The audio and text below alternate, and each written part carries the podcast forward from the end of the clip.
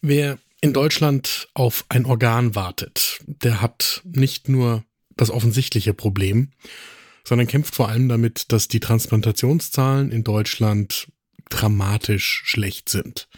Und sie bleiben dramatisch schlecht. Darüber haben wir mit einem Transplantationsmediziner gesprochen. Ne Dosis Wissen, der Podcast für Health Professionals. Guten Morgen und willkommen zu Ne Dosis Wissen, dem täglichen Podcast für das Gesundheitswesen. Ne Dosis Wissen gibt's werktags ab 6 Uhr in der Früh in kompakten 10 Minuten. Ich bin Dennis Ballwiese, ich bin Arzt und Chefredakteur der Apothekenumschau und heute ist Donnerstag, der 14. Dezember 2023. Ein Podcast von gesundheithören.de und Apothekenumschau Pro. Transplantationsmediziner kritisieren regelmäßig, dass die Möglichkeiten zur Organtransplantation in Deutschland nicht ausgeschöpft werden.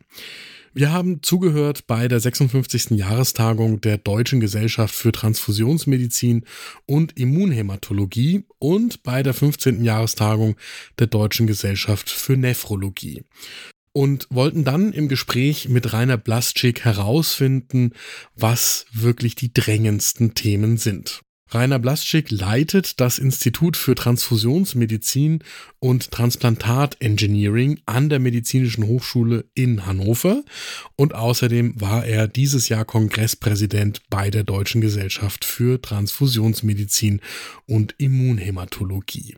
Er hat seine Kritik an den niedrigen Organspendezahlen unter anderem auch schon im Ärzteblatt geäußert und wir haben für eine Dosis Wissen mit ihm darüber gesprochen, was konkret getan werden kann. Ich würde vorschlagen, ihr nehmt euch den ersten Kaffee des Tages und dann geht's los. Einmal, um uns in Deutschland einzuordnen in Spanien, das häufig als Vergleichsland herangezogen wird.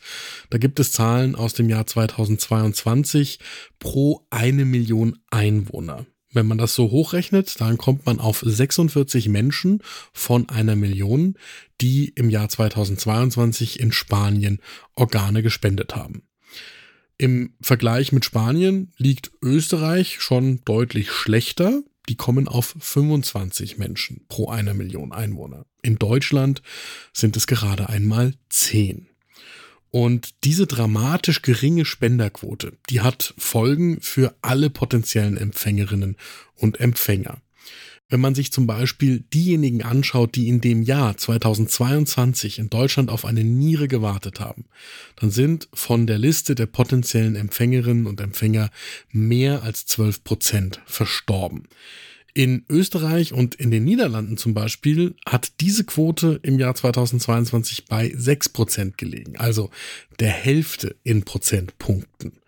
Und das ist etwas, was Rainer Blasczyk wirklich umtreibt. Er sagt uns im Gespräch, viele dieser Todesfälle würden vermieden werden, wenn mehr und passendere Organe zur Verfügung stehen würden. Und es gäbe Möglichkeiten, das zu erreichen, aber die Möglichkeiten werden nicht ausgeschöpft. Das findet er traurig und tragisch. Viel hat das damit zu tun, dass wir in Deutschland die sogenannte Entscheidungslösung für die Organspende haben. Das heißt, ein Mensch muss sich eigentlich irgendwann einmal zu Lebzeiten so geäußert haben, dass er oder sie im Falle des eigenen Hirntodes bereit ist, alle in Frage kommenden oder bestimmte in Frage kommende Organe spenden zu wollen. Und das ist ein deutlicher Unterschied zu der sogenannten Widerspruchslösung, die zum Beispiel in einigen anderen Ländern wie Spanien oder Österreich gilt, wo man zu Lebzeiten den Widerspruch geäußert haben muss, in irgendeiner Form, wenn man eben nicht als Spenderin oder Spender in Frage kommen will. Und Dabei, sagt uns Rainer Blasczyk im Gespräch, ist es eben einfach so, dass es für die meisten Menschen zu Lebzeiten abwegig ist, sich mit diesem Thema zu beschäftigen. Das wird als bedrückend empfunden und man hat ja auch zu Lebzeiten nichts davon. Deswegen ist die Motivation aus Blasczyks Sicht so niedrig, sich aktiv einen Organspendeausweis zu besorgen und dann auch noch anzukreuzen und zu unterschreiben, wozu man bereit ist. Und wenn dann die Angehörigen in kurzer Zeit nach dem Hirntod entscheiden müssen, was sie mit dem gerade Versterbenden tun sollen. Und dann kommt eben dabei heraus, dass viele, selbst von denen, die möglicherweise einverstanden gewesen wären, mit der Zustimmung trotzdem am Ende nicht als Organspenderin oder Organspender in Frage kommen. Die Alternative, die Widerspruchslösung, die funktioniert übrigens so, dass man eben, wenn jemand verstirbt, in Registern nachschaut, ob es irgendwo einen Widerspruch gegeben hat. Und wenn der nicht abgegeben worden ist, dann dürfen die Organe entnommen werden. Und dort, wie zum Beispiel in Spanien, wo das praktiziert wird, da sind eben die Spenderquoten auch deutlich höher. Bei ihrer Suche nach Möglichkeiten, die Organspendequoten zu erhöhen, sind die Transplantationsmediziner durchaus auch mit neuen Vorschlägen in die Diskussion eingestiegen. Es wird zum Beispiel viel über die sogenannte Crossover-Lebensspende diskutiert.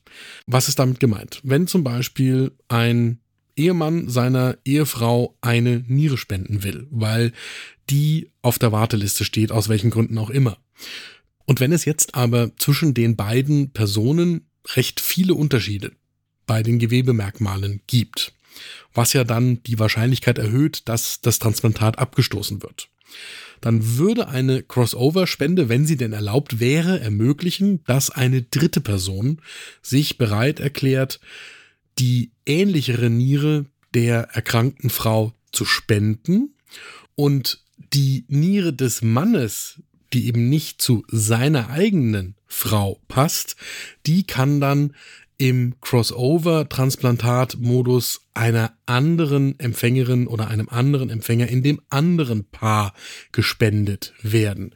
Also die Überkreuzspende würde ermöglichen, dass zwei Wartelistenkandidatinnen ein Organ erhalten, die ansonsten beide leer ausgehen würden, so wie es in Deutschland heute häufig der Fall ist.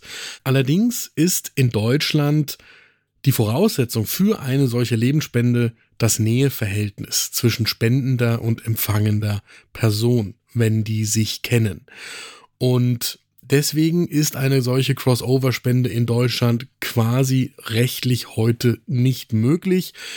Und da treten die TransplantationsmedizinerInnen für eine Änderung der Rechtslage ein um wenigstens im Kleinen die Zahl der Spenderinnen und Spender erhöhen zu können, wenn sich schon nichts an der Zustimmungslösung in Richtung Widerspruchslösung ändern lässt.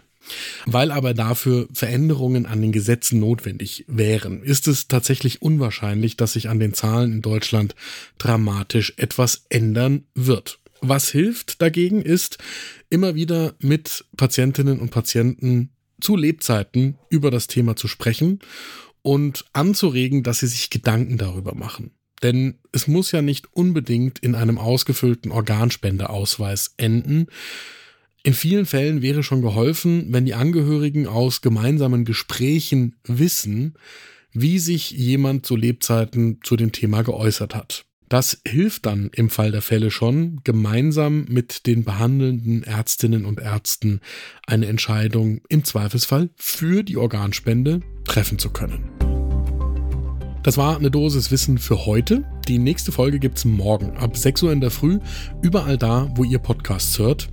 Und wenn euch diese Folge gefallen hat, dann empfehle ich euch bis morgen die Jubiläumsfolge von Frau Doktor übernehmen Sie. Meine Kollegin Julia Rothabel spricht alle 14 Tage mit Frauen, die die Medizin verändern.